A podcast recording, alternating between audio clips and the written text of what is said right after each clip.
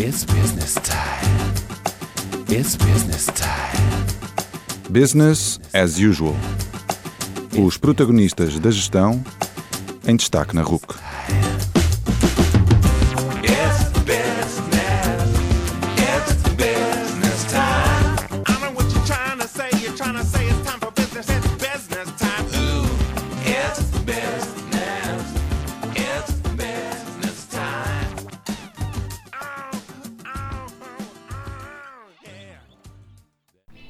Boa noite e bem-vindos ao 69 Business as Usual. O meu nome é António Calheiros e o meu convidado de hoje é o guru português da negociação e gestão de conflitos, Pedro Cunha. Pedro Cunha começou por estudar Sociologia e trabalhar em gestão de recursos humanos, mas cedo encontrou o seu caminho na gestão de conflitos e negociação, tendo estudado o tema no seu mestrado e doutoramento e vem trabalhando nessa área há mais de duas décadas como professor, investigador e consultor. É autor de diversos livros na área, nomeadamente do Conflito e Negociação e o Manual de Gestão Construtiva de Conflitos, que uso há anos como manuais de apoio para a minha disciplina de negociação e gestão de conflitos. Recentemente coordena também uma coleção de livros sobre gestão de conflitos em diversos contextos, tendo publicado já volumes sobre a educação, saúde e família. Nesta conversa falamos sobre o seu percurso, esclarecemos alguns estereótipos sobre o conflito, falamos sobre eficácia na negociação, sobre a dificuldade em obter acordos, sobre a racionalidade e enviesamentos na negociação, sobre o papel do género e ainda sobre as diferenças entre os conflitos em diferentes contextos. Terminamos a conversa conhecendo o melhor e com as suas respostas à grelha fixa. Atentem!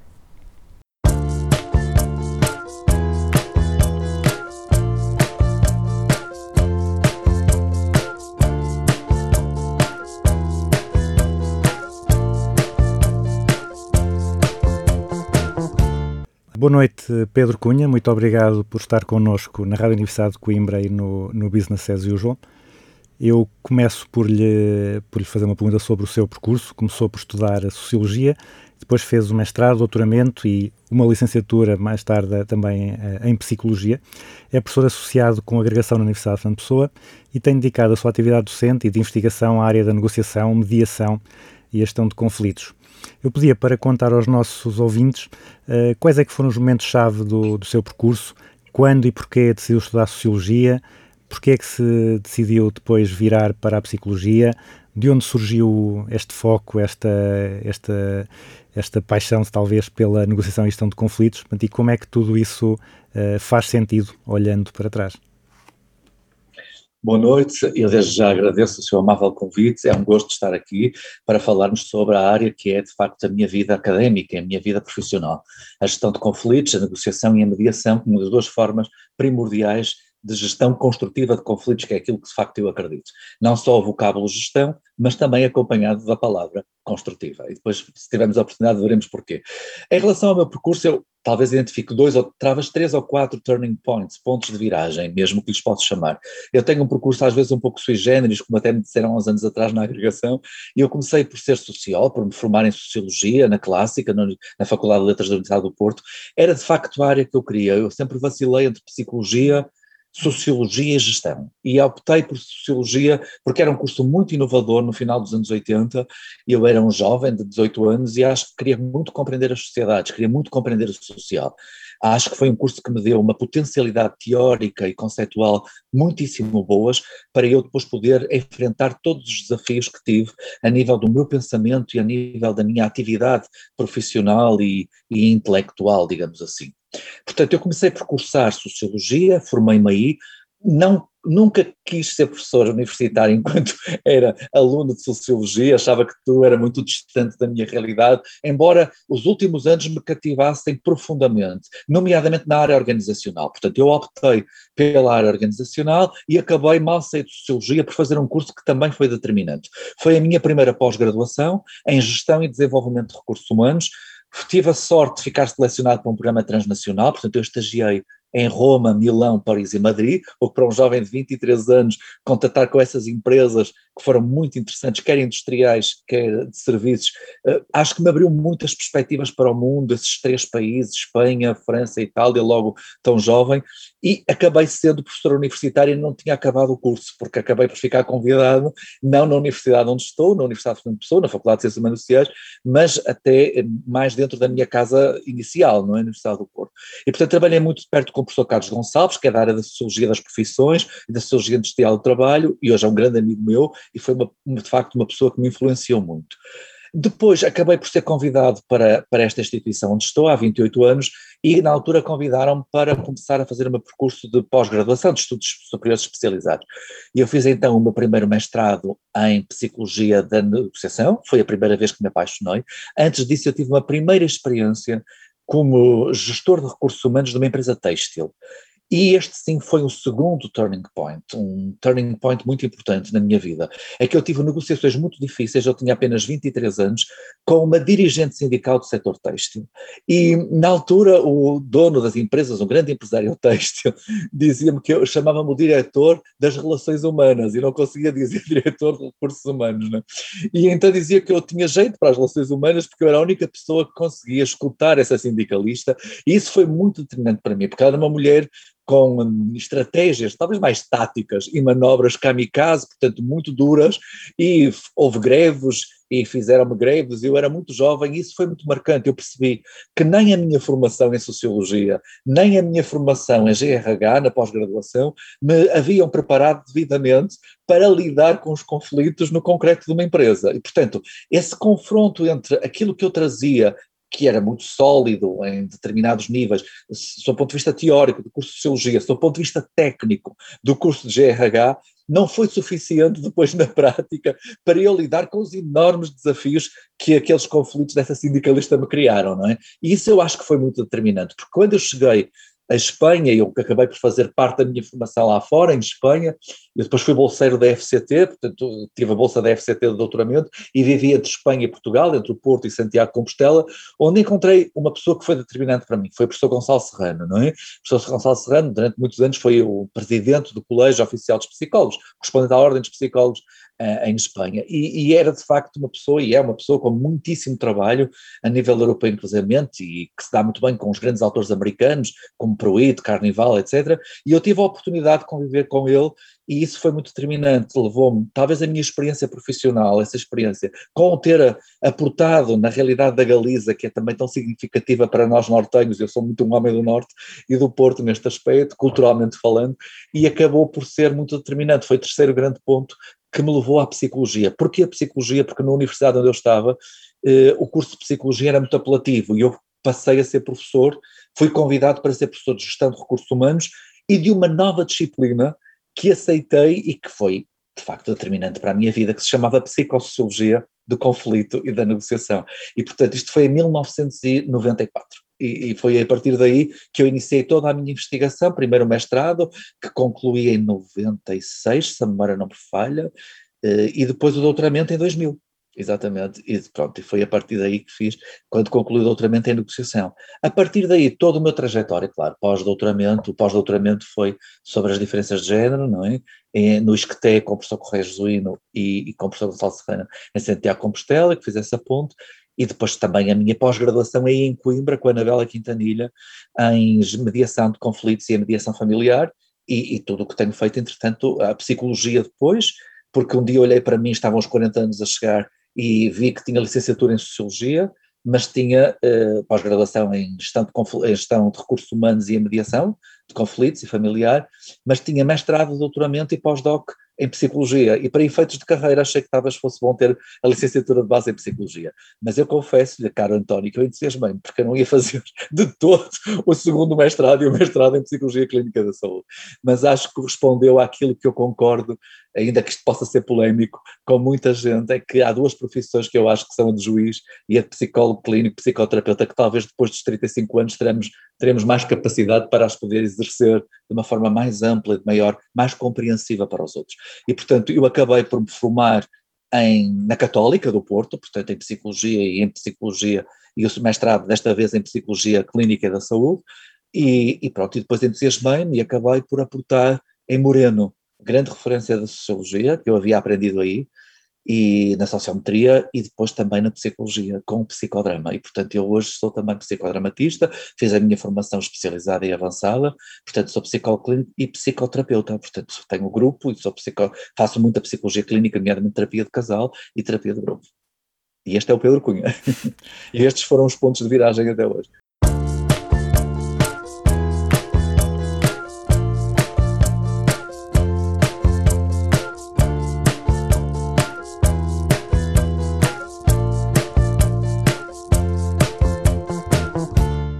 Então vamos passar para o, para o conflito, vamos começar pelo, pelo princípio. Estava ainda, ainda agora a falar uh, há, há, pouco que, uh, que, quando se fala de conflitos, uh, que ligou o, a construtiva, né, portanto, a gestão construtiva, o que é um ponto importante, porque normalmente as pessoas veem o conflito como algo que é destrutivo, não é? algo que é negativo, e também normalmente que implica inimizade, que implica hostilidade, uh, entre as partes envolvidas. Então eu queria lhe pedir para uh, tentar de alguma forma desmistificar essa ideia. Portanto, há conflitos positivos, uh, o conflito tem que ser, tem que ser destrutivo, depois também pode haver uma boa relação entre pessoas que estão envolvidas num conflito? Eu penso que nós temos uma grande estereotipia ainda hoje, numa sociedade com quase 50 anos de democracia, falando sobre a nossa sociedade, porque eu acredito muito numa ciência feita por portugueses e para portugueses também, não é? Nunca podemos esquecer a nossa contextualização histórico-cultural, não é? Na realidade, existe um grande estereótipo à volta da palavra conflito. Eu acho que mesmo no domínio da gestão, e se tivermos a oportunidade de falar sobre isso, penso que também pode ser um debate interessante. A, a palavra conflito surge com uma conotação muito negativa durante muito tempo. A própria teoria uh, da administração, não é? Uh, Taylor referia-se a ela logo nos primórdios que os conflitos eram inadmissíveis, não é? Porque caberia ao topo estratégico realizar o pensamento e caberia aos operacionais realizar a ação. Ora, na realidade o mundo foi evoluindo muito e com o próprio desenvolvimento das bases democráticas que naturalmente defendemos com todo o ardor, a verdade é que o conflito também mudou, mudou de paradigma, inclusivamente. Portanto, nós temos até pouco depois da Segunda Guerra Mundial e na primeira grande metade do século XX, essa visão clássica do conflito que dele só uh, adviriam consequências nefastas, negativas e destrutivas, para uma visão pós-anos 60, nomeadamente, que surge nos anos 70, às vezes com alguns impasses e até com algumas atrapalhações, surge de facto uh, a visão do conflito como não só um risco mas também como uma oportunidade ou um recurso a otimizar. Portanto, de facto, essa visão é uma visão mais realista do conflito. É importante dizermos, às vezes em psicologia perguntam mas não há um certo lirismo, as pessoas da gestão perguntam às pessoas da psicologia, da sociologia, mas não há um certo lirismo em tanto humanismo. Nós não podemos esquecer que a ação humana é tão perversa, não é, na área da negociação como em outro setting qualquer, não é? Portanto, não é por, pelo facto das pessoas dizerem que estão disponíveis para negociar ou para mediar conflitos e para construir a paz que efetivamente estejam, digamos, de, com a melhor das das intenções. Portanto, nós de facto somos humanistas, mas não líricos, como eu costumo dizer. Nós temos que entender que toda a ação humana é estratégica, não é? Ou a grande maioria das vezes é estratégica e é egocentrada, não é? E, portanto, o conflito é uma área como outra qualquer. Eu penso que talvez haja aqui um paralelismo entre conflito e mudança. Eu julgo que conflito e mudança são, de facto, as duas realidades mais desafiantes para os seres humanos. E isso verifica-se no contexto organizacional, talvez mais do que em outro qualquer, devido às tensões geradas no seio do mesmo. Portanto, o conflito é sempre visto numa perspectiva ainda hoje de alguma desconfiança como algo positivo, quando entendido como algo positivo, porque nós temos muita dificuldade, enquanto seres humanos, em de facto estabelecermos mudanças na nossa vida. Por princípio, nós somos muito resistentes à mudança e o conflito implica sempre para nós a possibilidade da mudança. Portanto, depois de um conflito, as coisas nunca mais ficarão as mesmas. E isso é aquilo, algo que, do ponto de vista cognitivo, agora passando do comportamental e do emocional, passando para o cognitivo, é algo que gera muita incerteza. E nós temos muita dificuldade, porque somos muito intolerantes à ambiguidade em geral, não é? Nós temos muita tendência para catalogar, para conseguirmos pôr a realidade de uma forma sempre muito categorizada, para conseguirmos compreender, porque temos as nossas próprias limitações, não é? E, portanto, o conflito para nós essa visão de que só existem duas possibilidades de resposta, ou o evitamento ou a evitação, uma vez que ambas as palavras são válidas.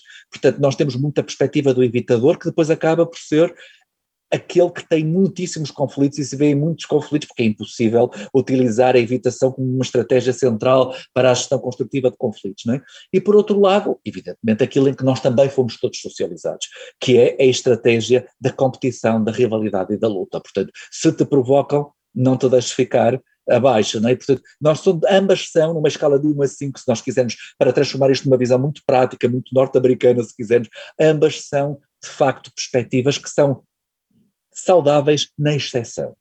Porque na realidade no meio está a virtude, como disse o povo que é sábio neste caso, e permita-me, sendo um cientista em primeira e última instância, que de facto é a assertividade, não é? E portanto, quando nós conseguimos ensinar às pessoas a assertividade, a capacidade delas dizerem o que sentem, em primeiro lugar, porque nós somos mais felizes quando conseguimos exprimir as nossas emoções.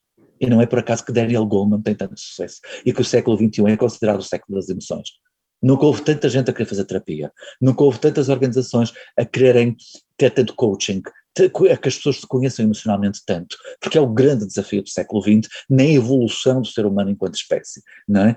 E o conflito surge mais do que nunca numa perspectiva distinta, não é? Uma perspectiva que nem é positiva nem é negativa. O conflito simplesmente é uma realidade inerentemente humana. Não há nenhum ser humano que não tenha experienciado o conflito na sua vida. Só pena que está em risco a sua própria existência, de tanta negação ele teria uma coisa que lhe é inerente, não é? Portanto, não é possível. A vida humana é inerentemente conflitual, potencialmente conflitual, como dizia Friedberg muito bem, é de facto algo absolutamente transversal a todas as áreas da vida humana, o conflito. Agora, não é o conflito que é importante em si, é o que nós decidimos fazer com ele é como decidimos enfrentá-lo e como decidimos geri-lo. E o conflito é muito construtivo. Veja bem, como é que nós poderíamos ser as pessoas que somos se nós não tivéssemos vivido determinados conflitos ao longo nossa, das nossas etapas desenvolvimentais? Qualquer um de nós teve sempre conflitos, na infância, na adolescência e na adultez. E também na terceira e quarta idade. O conflito é absolutamente transversal em qualquer fase da vida. Sem ele, nós não seríamos quem somos. E é o modo como nós decidimos enfrentá-lo que é tão determinante para nós. No fundo, como decidimos seguir em frente.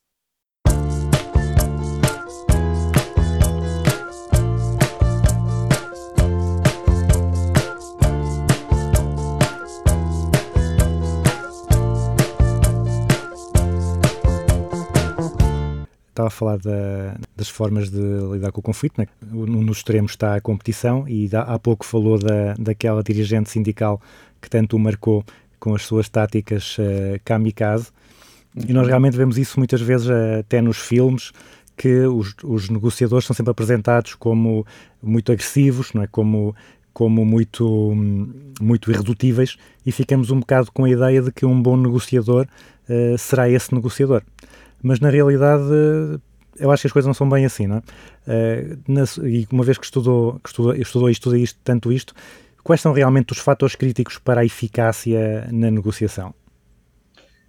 Eu acho que nós temos uma referência a nível académico incontornável, como com certeza conhecemos ambos muito bem, e as pessoas que nos escutam se estiverem interessadas nesta matéria, que é o professor Dean Pruitt, é? da Universidade de Nova York. Pruitt, eu julgo que deu um grande contributo para a humanidade, um mínimo denominador comum, que foi a firme flexibilidade.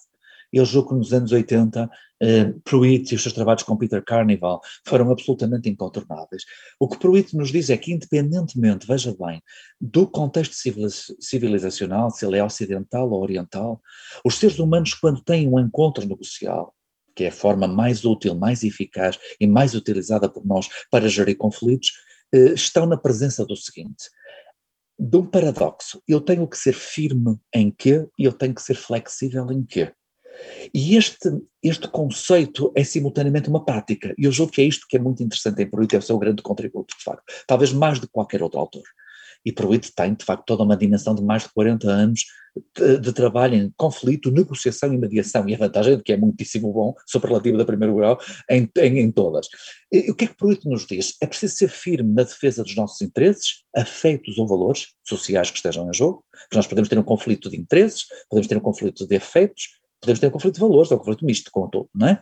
E temos que ser simultaneamente, e agora vem o como, temos que ser, ser simultaneamente flexíveis na construção de um clima positivo, e nisto nós latinos somos muitíssimo bons, latinos, latino-americanos, e também com uma dinâmica proativa, flexível. E, portanto, a firme flexibilidade, independentemente da civilização, é algo que tem comprovação empírica em imensos países neste planeta. E, portanto, de facto, foi o grande desenvolvimento. Podemos dizer a nível, a nível académico que face à grande potência que os Estados Unidos constituem na área do conflito, negociação e mediação, há uma outra, há um outro país, que agora só aceita ser designado por Países Baixos, não é? que efetivamente tem dado um contributo imenso. É? Os holandeses, de facto, têm dado um contributo imenso na concretização disto. Como é que eu consigo, de facto, concretizar a firme flexibilidade? Como é que eu consigo ser firme sendo simultaneamente flexível? Para os portugueses, com o nosso quadro, com o nosso quadro cultural, o grande desafio está muito mais na firmeza do que na flexibilidade. Nós conseguimos entender, operacionalizar e produzir com alguma facilidade a flexibilidade de comportamentos e conseguimos criar porque somos muito bons relacionalmente, eh, conseguimos criar laços positivos com os outros. O grande problema está precisamente nas duas grandes dimensões da firmeza, digamos, da construção e da consecução da firmeza, que é obter resultados positivos e equilibrar o poder.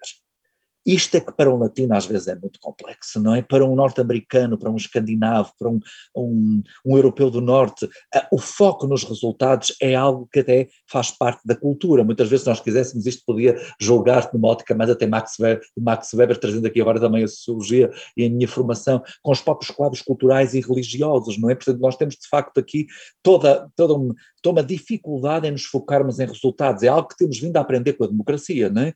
A focagem em resultados é bastante difícil para os portugueses. E também difícil é o equilíbrio do poder. Porque António Calheiros, daquilo que dizia, eu concordo inteiramente, se eu olhar para mim como professor de negociação há 30 anos, como formador em empresas e como consultor em empresas ao longo destas três décadas, aquilo que eu lhe posso dizer que mais mudou nas gerações atuais, que é a geração mais qualificada de portugueses que temos, nunca tivemos recursos humanos tão qualificados, né?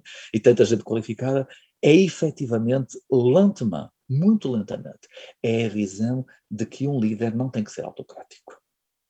As novas gerações, os meus alunos, por exemplo, permitam-me elogiá-los da Porto Business School, não é? eu sou também professor na MPB, há tantos anos, responsável pela área da negociação, não é? na realidade, os meus alunos, aquilo que mais me trazem é precisamente essa alteração dos quadros de mentalidades, não é?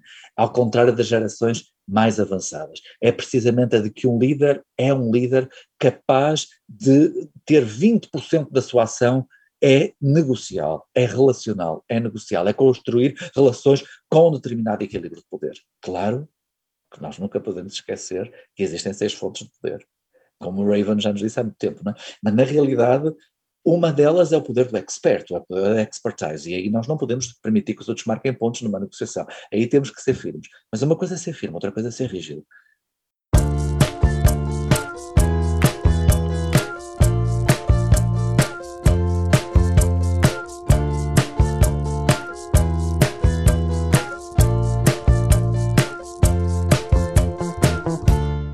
Povo costuma dizer que mais vale um mau acordo do que, do que uma boa contenda. Mas muitas vezes eh, as pessoas eh, rejeitam os acordos é? e persistem no conflito, muitas vezes acabando com um resultado pior do que o acordo que rejeitaram anteriormente. Uh, Porquê é que acha que, que isto acontece? É mais por excesso de confiança? As pessoas acham que vão conseguir vencer o conflito, quando muitas vezes uh, não deviam achar isso, ou têm dificuldade em, em sair do conflito, têm dificuldade uh, em assumir que pode resultar sem ser uh, numa vitória?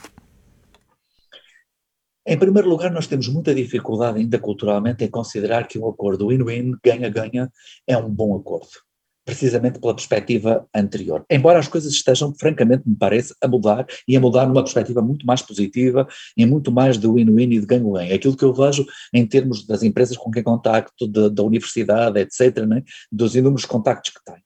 E até da clínica, se quiser, nomeadamente da terapia de casal, etc. Vejo que de facto há muito mais este interesse em as pessoas se conhecerem um pouco melhor emocionalmente. E esta palavra faz, faz a diferença, e os trabalhos de Goldman aqui foram também muito determinantes. Vamos lá ver.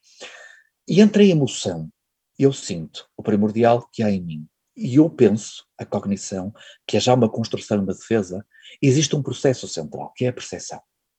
A percepção é o fenómeno principal para explicar um conflito.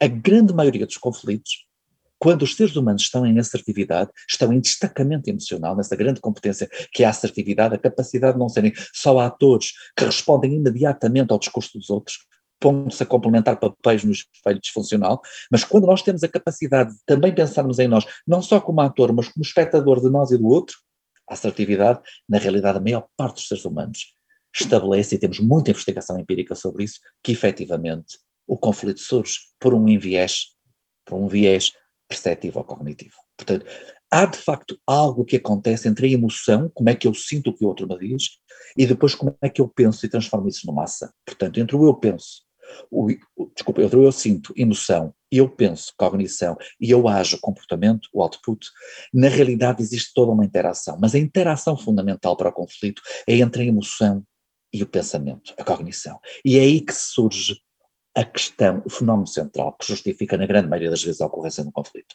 A maior parte das vezes os conflitos são percepção, é enviesada percepção distorcida. E nós temos muito trabalho, como sabe, na ciência sobre, quer na psicologia, quer noutras áreas, sobre efetivamente o pormos em questão esse modelo que os economistas nos davam durante muito tempo da teoria dos jogos, não é? Em que nós tínhamos uh, seres humanos que eram super-homens ou super-mulheres que seriam capazes de tomarem decisões muito racionais a partir do momento em que tivessem uma quantidade de informação e uma qualidade de informação que nunca os faria hesitar. Ora, nós sabemos que isso não é assim, porque os seres humanos são muito mais do que a cognição e o comportamento, do que o output de comportamento, do que a cognição, pensamento e essa elaboração. Os seres humanos são, em primeira instância, emoção. E em negociação as emoções adquirem um papel central, não só negativo, mas também positivo, também poderíamos falar sobre isso. Mas agora vamos falar sobre o negativo, porque a sua pergunta é nesse sentido nós temos, é muito raro nós termos só o excesso de confiança, por exemplo. A sua pergunta é muitíssimo interessante. O excesso de confiança é algo que nós temos alguns estudos em Portugal, e em outros países latinos, nomeadamente que eu saiba, em Espanha e em Itália, alguns estudos que vão ao encontro da ideia de que o excesso de confiança é tão mau como a falta dela. É um pouco como a autoestima, não é? Que temos muitos mais estudos, em que o excesso de autoestima é tão mau como a falta de autoestima quando, a quando de um encontro negocial. Portanto, o que acontece é que na realidade, os enviesamentos cognitivos são muito constantes, acontecem com muita facilidade e é muito raro serem um só. Eh, repare, em Portugal, quais são, os, quais são os enviesamentos cognitivos mais comuns? Primeiro, o mito da soma nula. Partir para a negociação acreditando que o resultado final é eu ganho, tu perdes. Será impossível eu ganho, eu ganho, porque isso não corresponde ao tal modelo estereotipado do negociador eficaz como alguém duro e não firme como alguém com pouca flexibilidade e não flexível. Não é? Portanto, o mito da soma nula, é, há muita investigação de facto sobre isso. O conflito ilusório, muito típico também das pessoas com cultura latina. Eu acreditar que alguém está em conflito comigo, onde uma análise racional comprova que de facto não há qualquer razão para eu acreditar que aquela pessoa está em contenda comigo. Não é? Depois temos algo que também não é de menosprezar, que é a desvalorização reativa. Veja, por exemplo, os israelitas têm muita investigação nesta área, precisamente sobre o facto dos próprios israelitas terem muito este enviesamento cognitivo que acaba por condicionar muito o alcance de acordos ganho-ganho com os palestinianos, que é isto falando sobre o cenário já da ciência política das relações internacionais, que é precisamente o facto de desvalorizarem automaticamente qualquer proposta porque ela vem do lado oposto. E esta desvalorização reativa, repare, vai ao encontro do mito da soma nula, do eu ganho, tu perdes. Ao contrário, portanto, nós a certa altura temos um conjunto de distorções perceptivas e de enviesamentos cognitivos que demonstram que, nós, que nós muito facilmente somos enviesáveis, enviesantes e enviesados. E, portanto, isto ocorre com muita facilidade. Uma palavra maldita pode se tornar para uma palavra maldita. Às vezes, numa negociação, alguém me diz uma coisa que foi o meu pai que me havia dito quando era criança, eu não suporto que me digam aquilo. E na realidade isso mexe imenso comigo e rapidamente entre o processo emocional e o processo cognitivo, a minha percepção vai aqui ter um jogo no sentido do enviesamento. E portanto, com muita facilidade, nós caímos no conflito. Também é muito mais fácil cair em conflito construir a paz, como sabemos, não é? Porque a paz dá muitíssimo mais trabalho e o conflito é muito mais impulsivo e se há coisa que caracteriza o conflito são duas coisas. Uma é a ativação emocional, que é negativa por essência, e outra, e, e que nos faz a pensar que há escassez de recursos ou mais, não há escassez de recursos nenhuma, né? e uma análise racional nos leva a isso. E a segunda é a percepção, é nós percepcionarmos escassez, onde uma análise racional diz que não há a possibilidade de partilha e de divisão.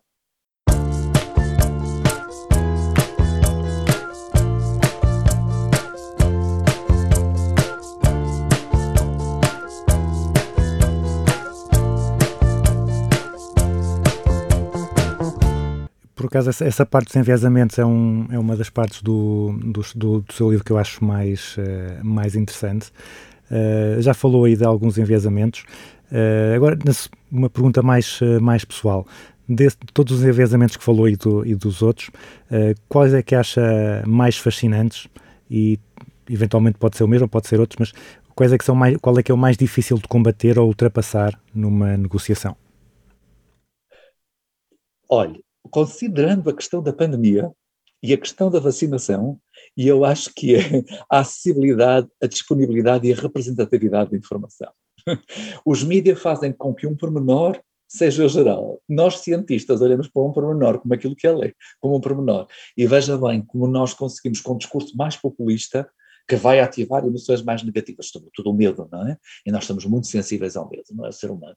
Na realidade, como é tão fácil, através de informação que está acessível na internet, informação que não é credível. Qualquer um é psicólogo, qualquer um é médico. Eu tenho pessoas que sentam à minha frente e me dizem: Sabe, eu já sei que tenho, eu sou bipolar.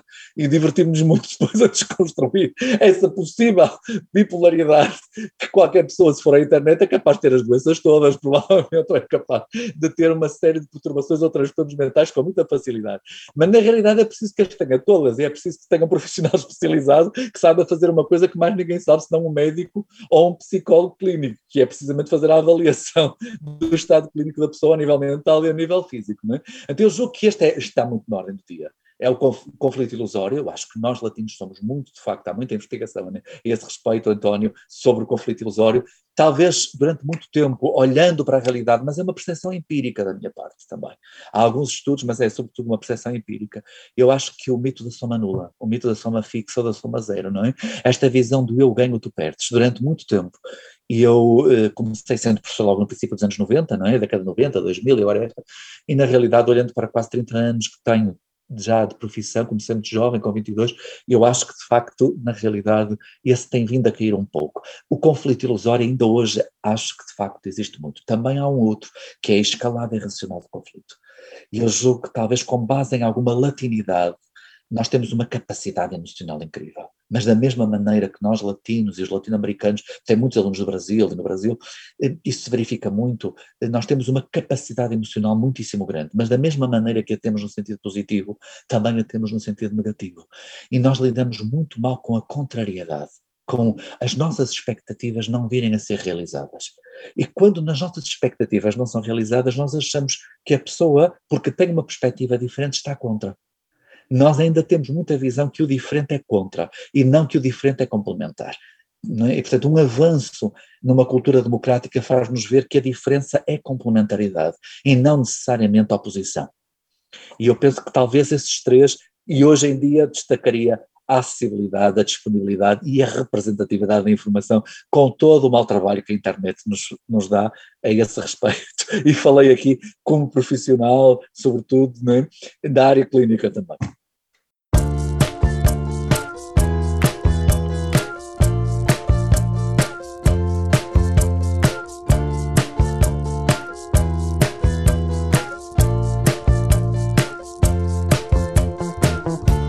Passava para outro tema que também, que também é polémico, que estudou na, no seu pós-doutoramento, tanto que é a questão de, do género e a negociação. Portanto, há muitas vezes a ideia de que as mulheres são, são piores uh, negociadoras uh, do que os homens.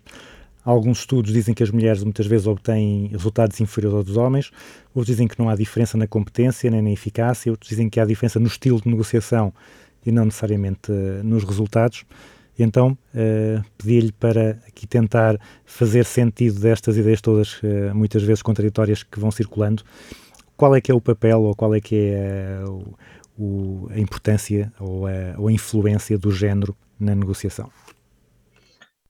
Como disse, e muitíssimo bem, é uma questão em, envolta em bastante polémica. Nós temos uma grande atração pelas questões uh, sexuais e inclusivamente de género, não é? Eh, uma vez que estamos a falar de coisas diferentes. Uh, durante muito tempo a investigação em conflito e negociação e também em mediação volcou-se muito para as diferenças sexuais. E, e, havia muito, era muito centrada na socialização diferente, não é? Que os sexos tinham ao longo da sua vida. E portanto nós teríamos o que os homens eram socializados mais para o alcance de resultados e para, para alcançarem metas e, portanto, muito mais táticos e menos estrategas, e que as mulheres seriam muito mais estratégicas e menos táticas, precisamente pelo facto de que eram socializadas para desenvolverem relações, para a construção e até manutenção das relações. Aí está algo que eu tenho verificado ao longo dos anos, quer em empresas, quer na minha vida eh, enquanto docente e até mesmo como investigador, na realidade com, com, com grande interesse, eh, tenho verificado bastantes mudanças. Nós temos cada vez mais pessoas andrógenas, isto significa, e as minhas investigações, quer, quer no pós-doc, quer posteriores, de alunos meus, etc., e trabalhos de doutoramento até de pós-doc, que tenho orientado, têm ido muito ao encontro no sentido que as pessoas, com o próprio desenvolvimento da democracia, se tornam cada vez mais andrógenas, isto é, com elevada masculinidade e com elevada feminilidade. Isso é muito, muito importante para a negociação. Nós temos características masculinas tradicionais, a chamada masculinidade hegemónica ou tradicional, que é vocacionado, digamos, características como estar vocacionado para, para a definição e alcance de objetivos, como para a, consecução desses, desses, dessas metas e objetivos, etc. Como também temos características mais entendidas como dentro da feminilidade convencional, não é a hegemónica, que é o- um, a, a- a- dimensão relacional da negociação, no fundo. Um, a negociação tem vindo cada vez mais a ter uma dimensão cognitiva e relacional. É isso que se verifica nos países mais avançados, não é? Ela é, sobretudo, a forma como eu desconstruo o meu pensamento, como é que eu construo relações, negociação é relação, não é? Como é que eu construo relações, como é que eu comunico, não é? E, na realidade, eh, depois, como é que eu consigo transmitir as emoções e consigo pô-las em prol do desenvolvimento da negociação. O género terá influência nisto no sentido, eu diria, as últimas investigações apontam sempre no sentido da androgénica, portanto é um pouco difícil nós dizermos, não há investigações conclusivas a este respeito, não é? Muitas investigações identificam, sim, é estas duas características masculinas que referi e também esta grande característica da feminilidade tradicional, que é eu ser bom a construir relações. Aquilo que eu vejo nos meus alunos, e com certeza que também vê nos seus, eh, e é algo que podemos debater com muito interesse, é que de facto, produto destes 40 ou 50 anos de democracia, aquilo que eu mais vejo é que há muitos temas que nos anos 80 ou 90 eram difíceis de trabalhar, porque as pessoas eram muito mais, digamos, binárias, e hoje em dia não há tanto este binarismo. Há mais, há mais de facto, o- os rapazes assumem mais que têm a sua feminilidade, as raparigas assumem mais que têm a sua masculinidade, e de facto há mais esta andro, androgenia típica das sociedades mais avançadas do mundo ocidental, não é? Em negociação, como é que isto resulta? Eu diria que é a combinação dos dois desafios de flexibilidade, é eu ter a capacidade de definir objetivos, de os perseguir, de os alcançar, como dizia Mastenbrook, autor, como sabem, incontornável no meu percurso, William Mastenbrook, né? no Negotiate, o negociador eficaz é aquele que consegue, mexendo muito nos meios, mexer muito pouco nos objetivos. E isto, ele quis homenagear Pruitt, não é? ele próprio disse, não é? quis homenagear o professor Pruitt, não é? dizendo com a firme flexibilidade. E o professor Pruitt, eu tive a felicidade de assistir isso a um congresso da IACM, da International Association for Conflict Management, disse, é exatamente aquilo que eu queria dizer. Não é? E portanto, é isto, é a capacidade que eu tenho de ser muito relacional, feminino convencional, de construir relações e de ser muito bom a construir relações positivas, a par de eu se mexer muito pouco, perceber isso como um meio e não como um fim, como às vezes nós latinos temos tendência, não é? E isso depois, quando eu percebo as relações como um fim e não como um meio para, eu tenho um problema, é que se eu sou contrariado, eu vou ficar enviesado com muita facilidade, porque eu aceito mal, ou, ou ir em contrário, ir em contrariar eh, melhor dizendo, o meu script. E já agora permita-me, há pouco não falei, mas falo agora. Um dos maiores enviesamentos são os scripts da negociação, não é? São os guiões da negociação. E São as sequências de eventos que eu imagino na minha cabeça. Como alguém disse muito bem, e olha, está a falar com um psicólogo, um sociólogo, um sistémico, eu tenho sempre esta possibilidade de olhar para um ser humano e estar todos os dias a aprender. E, portanto, nós estamos sempre a aprender, porque nós nunca sabemos de facto, a mente humana é tão complexa e tão rica e diversificada, que na realidade nós nunca sabemos qual é o guião que a pessoa tem na cabeça. E o guião é um grandíssimo problema, porque de facto condiciona muito a minha ação. Em negociação, muitíssimo. Por exemplo, no excesso de confiança, isso é claro, ou na falta dela.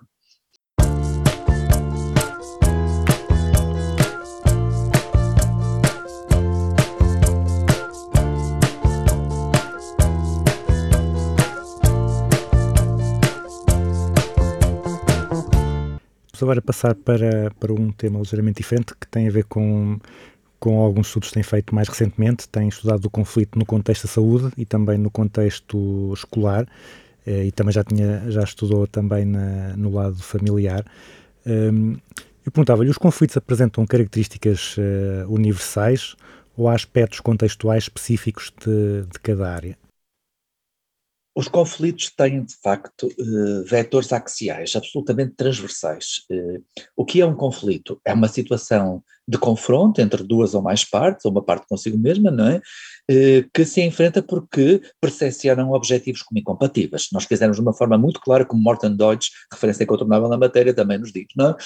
E, de facto, o que é que nos diz Deutsch? Diz-nos que, efetivamente, um conflito é algo de absolutamente transversal, assente no fenómeno da percepção. A grande maioria dos conflitos não são objetivos, não são objetiváveis, são percepcionados, e é porque as pessoas têm. A percepção é como o cartão de crédito, espera-se, não é? é pessoal e intransmissível. E, portanto, a percepção tem, é única, e portanto, nós nunca conseguimos, como há pouco brincava, brincava consigo, é? Nós nunca conseguimos e temos que ter essa humildade, não é? Na realidade, nas ciências humanas e sociais, nós nunca conseguimos, de facto, eh, chegar ao alcance total do que é a percepção do outro sobre si mesmo, sobre nós, que estamos a negociar com ele, e sobre a situação. Repare, nós em negociação temos sempre o triângulo mágico, não é? E eu, o outro e a relação, não é? com os objetivos no centro. E, portanto, a, percepção que cada pessoa tem dessa parte é uma matriz axial. Portanto, há sempre uma incompatibilidade real ou percepcionada. Esse é o primeiro grande elemento. O segundo grande elemento é que essa incompatibilidade real ou percepcionada gera sempre um campo de forças, que eu gosto muito deste conceito do, do clássico Kurt Lewin, não é? Gera sempre um campo de forças onde efetivamente há tensão, como há num problema, mas há sobretudo hostilidade. E é a hostilidade também, ela mesma, um, o segundo grande elemento que caracteriza o conflito. A, a ativação emocional surge criando não só tensão, como num problema, mas hostilidade. Também é importante, eh, e eu penso que para qualquer gestor aprender esta definição é fundamental, nomeadamente para um gestor português, nós destrinçarmos muitíssimo bem o que é um mero e simples problema de um conflito. E isto permite-nos também identificar estas duas duas características centrais de qualquer conflito, independentemente do contexto. Nem todos os problemas levam a conflitos, mas todos os conflitos têm na sua origem um ou mais problemas. Porquê? Porque foram problemas que não foram nem de vida e ou nem atempadamente resolvidos. E, portanto, um problema é muitíssimo mais racional porque nós temos pessoas que vão querer trabalhar em conjunto e que trabalham em conjunto para resolver. Num conflito, não. Num conflito, nós temos a lógica de querer sair vencedor, porque há uma ativação emocional de tudo o que é mais negativo. Repare, se nós fôssemos buscar António Damasio, ou António Damasio, Ana Damasio, sua esposa, os belíssimos trabalhos que têm sobre as emoções, nós, pegando no modelo das cinco emoções principais ou das sete, nós, se pegarmos nas cinco, só temos uma positiva, a alegria. Todas as outras são negativas. Isto é muito determinante para o ser humano, porque elas adquirem muitíssima força, mais do que qualquer outra realidade humana, no conflito. E, portanto, é por isso que é muito fácil o pensamento ser enviesado. E, portanto, através da ativação emocional, é a percepção que conduz o conflito, que vai justificar a ocorrência ou não do conflito. Não é? Portanto, esses são os dois grandes elementos. E especificidades. Estamos em contextos diferentes. O conflito é absolutamente transversal. Mas repare, peguemos na saúde. As emoções básicas, medo, raiva, estão lá com toda a força, tristeza. Porquê? Porque nós estamos a trabalhar no contexto de maior ansiedade, que provavelmente existe. Na saúde, talvez mais do que qualquer outro contexto, nós vivemos o disputismo dos turnos, nós vivemos o disputismo do, da produtividade nos hospitais. Eu próprio trabalho também num hospital, não é? E, portanto, além da universidade, trabalho num hospital, e, portanto, lido com isso muitas vezes, não é? As equipes de médicos, de enfermeiros, quem está no bloco operatório, eu não conheço talvez setting mais ansiogénico do que esse. Nós estamos a lidar com o valor vida. E na realidade, como é que é, é impossível a não existência de conflitos? Num contexto que é, per si, absolutamente ansiogénico. Portanto, nós no contexto da saúde temos carreiras muitíssimo competitivas temos trabalho por turnos que faz já criar imensos conflitos numa família, numa vida pessoal, etc. Temos imensa, temos vidas profissionais com horários muitíssimo sobrecarregados. Portanto, talvez destacasse aqui que o contexto da saúde é detentor de um conjunto de especificidades, e foi isso que trabalhamos no livro Gestão de Conflitos na Saúde, com médicos, com advogados, pessoas da área do direito, da medicina, da psicologia, da sociologia, etc. Pessoas provenientes de diferentes áreas, precisamente para refletirmos um pouco, porque são muitos os pedidos que temos tido para, de facto, refletirmos junto da- da- das categorias socioprofissionais mais relevantes no contexto hospitalar, ou no contexto da saúde mais alargado, sobre a questão dos conflitos. Desde logo que há uma lacuna exemplar, e não é pelo bom sentido, em Portugal, é que os currículos dos cursos de medicina, etc., não têm em Portugal qualquer disciplina vocacionada para a área do conflito, da gestão de conflitos. E repare, se há profissões onde efetivamente a possibilidade do conflito intrapessoal, a pessoa ter conflitos consigo mesma, que depois vão condicionar, evidentemente, todo o seu relacionamento com o outro, é precisamente o contexto da área da saúde. Por exemplo, eu tenho muitos médicos que me dizem ninguém nos preparou, efetivamente, para o lado humano do luto dos nossos pacientes. Ninguém nos preparou devidamente para nós conseguirmos transmitir esta, esta, esta notícia às famílias. E, portanto, isto de facto é algo de exemplar. Julgo que há muito para fazer ainda na área da gestão construtiva de conflitos, não é? Quanto à família, já agora, quanto à família, a família é a essência, não é? De todos nós, é o primeiro grande setting, grande contexto onde nós aprendemos praticamente tudo, não é? Que depois vamos desenvolver noutros contextos. E, portanto, uma família sem conflitos é quase como aquele casal que me chegou e que ela me tinha procurado, se me permite, e vem um ele e me diz, eu não sei porque é que aqui estou, porque nós estamos juntos há quatro anos e nunca tivemos um conflito. Eu disse, pois olha, acho que é agora que vai começar a compreender que estou em conflito há muito tempo.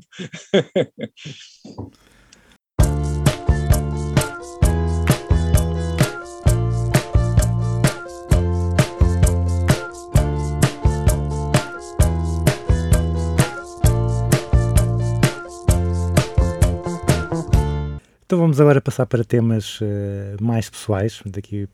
E a primeira pergunta é: como é que é um dia normal na sua vida e eh, como é que seria o dia ideal? Você está quase a fazer uma pergunta que me põe em questão.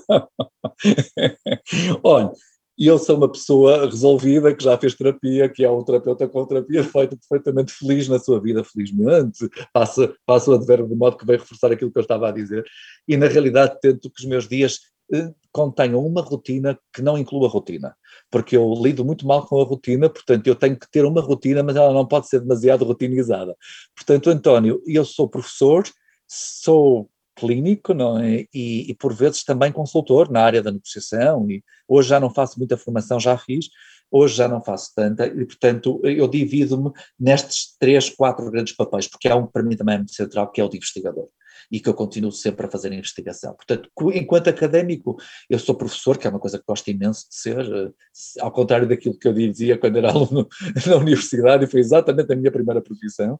Faço investigação sempre, continuo a minha carreira, de, de, investigador, faço constantemente investigação e, sobretudo, também procuro uh, ter sempre aquilo que eu procurei ter sempre. Durante muito tempo no contexto organizacional, nas empresas, quer dentro delas, fazendo como fiz recursos humanos nos setores, nos setores têxtil e de construção civil e obras públicas, foi onde é que exerci na minha carreira, quer uh, como hoje em dia mais como clínico, na, portanto estou a trabalhar no hospital, tenho uma parte do meu horário que pedi da universidade para estar no hospital da universidade, é? em clínico, e portanto também sou clínico e é uma coisa que me dá muitíssimo prazer.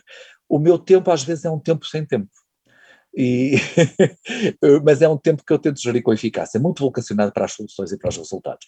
No fundo, fazendo jus àquilo que um dia aprendi, que foi precisamente a que nós podemos eh, mudar o nosso chip se nós quisermos e sermos os protagonistas da nossa vida.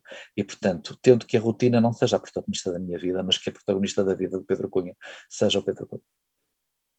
Então, estava, estava a dizer que está que é muito ocupado e procura gerir, gerir bem o seu tempo. Uh, que técnicas, uh, que práticas, que apps, que truques, se quisermos, é que, é que utiliza para tentar ser uh, esse, o mais eficiente possível para gerir da melhor forma o seu tempo? Olha, eu acho a sua pergunta muitíssimo interessante, porque nunca me fizeram entrevista nenhuma, deixe-me dizer. E é, e eu de facto aplico as técnicas da negociação na minha vida. Foi uma grande descoberta. Talvez o conceito que eu tenha mais mudado na minha vida fosse o conceito de conflito com 20 e poucos anos, quando comecei a investigar tudo isto, é? porque tinha uma visão talvez mais estereotipada de conflito, como muitas pessoas têm, é? e foi talvez aquela que me fez mudar mais. Eu deixei de ver os conflitos como uma ameaça e passei a vê-los quase sempre quase sempre, eu diria, como um recurso e uma oportunidade. Eh, a negociação, para mim, é uma atividade entendida diariamente, desde que acordo, que tenho o despertador no telemóvel e que decido se me vou levantar ou não aquela hora, que às vezes é muito difícil para o meu biorritmo, mas sou um rapaz disciplinado e, portanto, tenho muita coisa para fazer e coisas que me fazem feliz e sou uma pessoa de concretização, não é? Como, como facilmente penso que se, que se depreenderá, não é? Para, para concretizar as várias facetas da minha vida.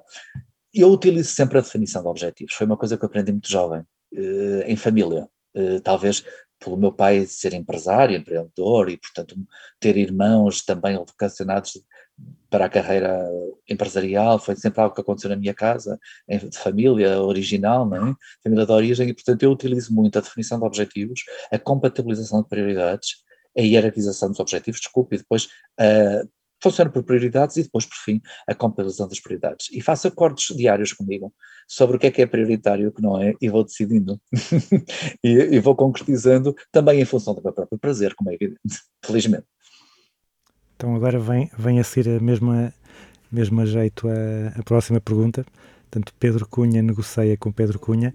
Uh, quais é que foram o melhor ou, e o pior negócio que fez, ou quais, quais é que foram as negociações que sentiu que conduziu da melhor forma e uma negociação assim que tenha, da qual tenha saído mais frustrado?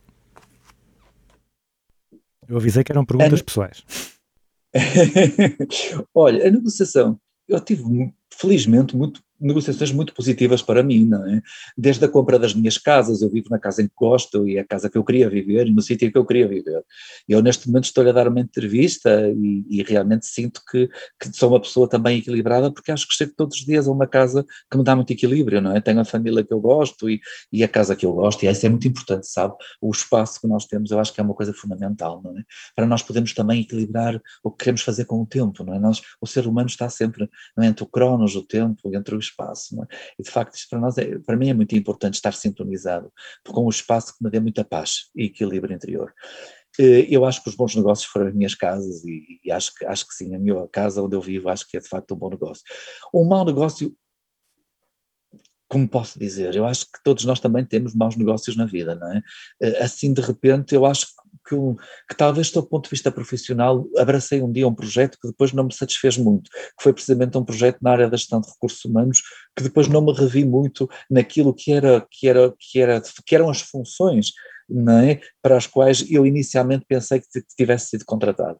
E na realidade acho que isso aí não foi um bom negócio e depois a reconhecê-lo achei que não era um bom negócio para ambas as partes e soube enverdar por uma outra e criar alternativas, que é isso que temos que fazer na vida. Não é?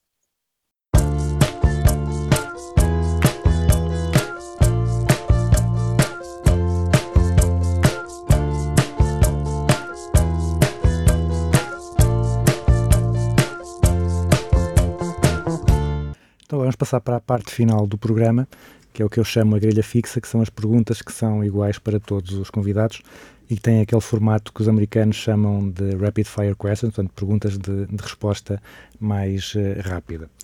E a primeira é uh, uma empresa ou um guru, ou uma empresa e um guru que admiro.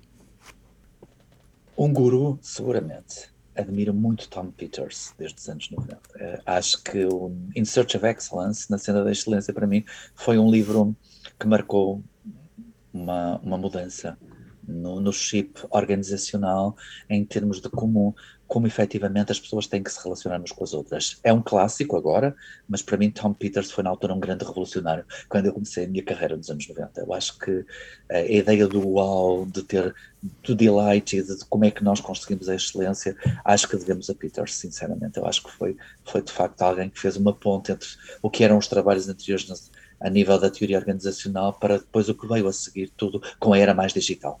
Eu acho que para mim foi foi de facto aí um ponto, um ponto de referência. Portanto, em relação um, a ele, sem dúvida, é, é, foi uma grande referência em termos de gestão, não é?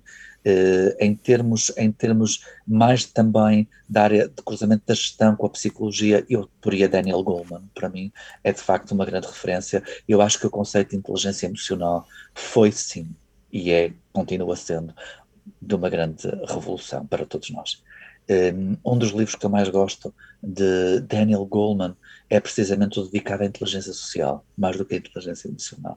Eu acho que essa dimensão da inteligência social eu acho que nós portugueses ainda não descobrimos bem, nós investigadores, académicos, formadores, gestores, empreendedores, o quanto nós temos de potencialidade na inteligência social se conseguirmos ficar um pouco mais focados para o alcance de resultados e de, para o equilíbrio de poder. Eu julgo que nós temos um potencial incrível, historicamente falando, e que não potencializamos ainda na totalidade. Mas temos um contexto bom, eu acho, de 50 anos quase de democracia. E a pergunta, a outra era sobre Uma, uma empresa. uma empresa. Eu acho que a Google, eu acho, a Google, sem dúvida. Eh, agora, um livro que toda a gente devia ler, para além dos seus, claro. um livro, se for sobre negociação, eu diria sempre o Negotiation in Social Conflict. Eu acho que é o livro de Pruitt e Carnival, não é? É, o, é a Bíblia, passa a expressão, o Alcorão, ou o que quiser, já que agora me saiu esta religiosidade que não é habitual. Eu acho que é o livro incontornável na área da negociação. É a Negotiation in Social Conflict, de Dean Pruitt e de Peter Carnival. Eu tive a possibilidade de os conhecer pessoalmente, e Peter Carnival também mais vezes, e na realidade eu acho que é, o- é o, é o grande livro desta área. Eu acho que nós temos feito muita coisa em negociação, isto falando em negociação, também sobre conflitos, mas mais em mediação têm surgido melhores pontos de cruzamento que permitem consubstanciar informações em livro. Em negociação, tudo mais tem sido derivações, parece-me, nos últimos 25 anos, de, dessas bases centrais que estão no Negotiation and Social Conflict. Depois, um conceito ou uma prática da gestão que veja mal compreendido ou mal aplicado. Ah, seguramente o de conflito. E um conceito ou uma prática da gestão acerca da qual tenha mudado de ideias. seguramente o de conflito, conforme expliquei. Eh, foi passar de uma visão de uma mera resolução de conflitos, uma ação muito micro, eh, vendo o conflito como uma coisa extraordinariamente negativa, não é? que nós nunca deveríamos cair, porque pessoas conflituais são pessoas socialmente eh, desenquadradas, que não conseguem ter, de facto, competências relacionais, para uma visão que entende o conflito como algo de natural, espontâneo e absolutamente inerente à relação humana. E, portanto, o conflito, o importante não é a sua existência. O importante é nós compreendermos qual é o problema subjacente que não foi devidamente ou atempadamente resolvido. E por isso, António, como nós bem sabemos, a grande estratégia que nós aprendemos e que passamos a todos os nossos alunos, a todos os gestores da empresa, não é outra senão o problem solving. É a estratégia da solução de problemas, não é? Porque ela é que permite com maior facilidade o ganho-bem. Claro que com as honrosas exceções, que nós também, felizmente em negociação, temos perfeitamente bem delimitadas quais são. Uh, se nós colocássemos um, um, cartaz à entrada ou à saída de todas as faculdades de gestão, com um conselho, uh, com uma frase para ser um conselho aos estudantes, qual é que seria essa frase? Uma frase? Era isso que uma, fra uma frase para ficar à entrada ou à saída de todas as faculdades de gestão, que fique como um conselho para os estudantes verem todos os dias. Nunca apertar o pensamento, alargar sempre, sempre, sempre. Alargar, alargar. Alargar o pensamento aos outros. Quando nós fechamos o pensamento, nós pura e simplesmente estamos a perder opções. Quando nós não aceitamos o que é a realidade humana, que é a inerente diversidade, nós estamos a fechar opções. E, portanto, estamos a perder enquanto negociadores. E estamos a criar medo dentro de nós.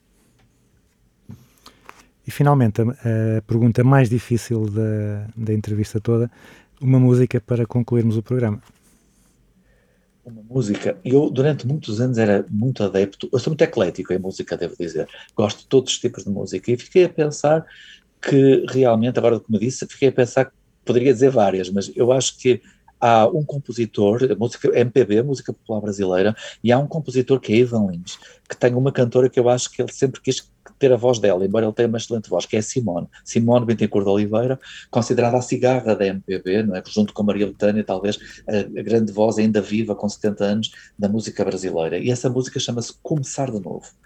Nós temos sempre uma enorme capacidade de começar de novo na vida.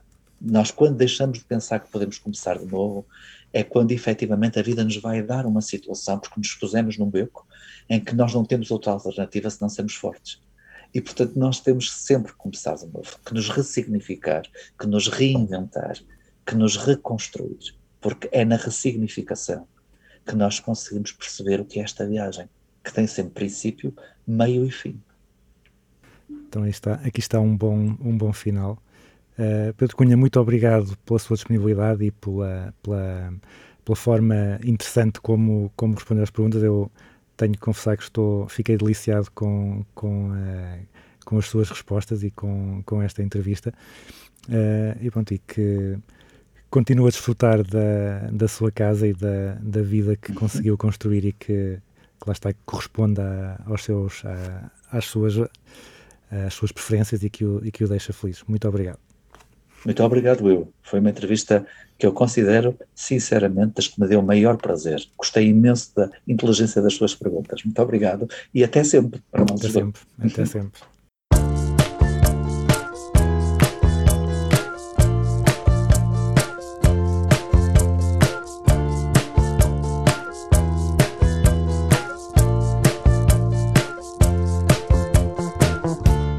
Assim termina o Business as Usual número 69 com Pedro Cunha. Espero que tenha esclarecido os ouvintes sobre negociação e gestão de conflitos e que tenha também despertado o interesse na área. Se quiserem saber mais, recomendo efusivamente os livros de Pedro Cunha sobre o tema. O Business as Usual regressa para a semana. Até lá, fiquem com Ivan Lins e Simone em Começar de Novo.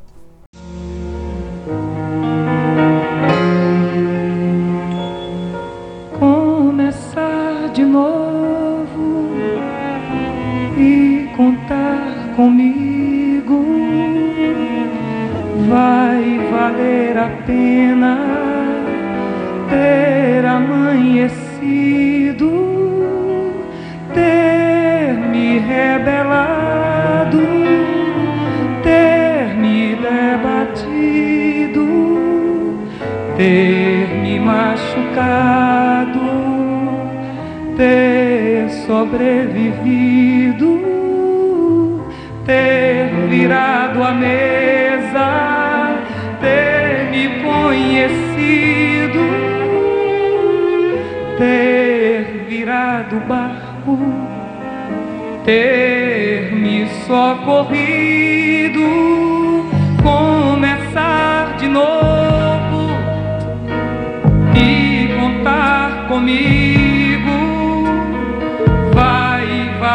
a pena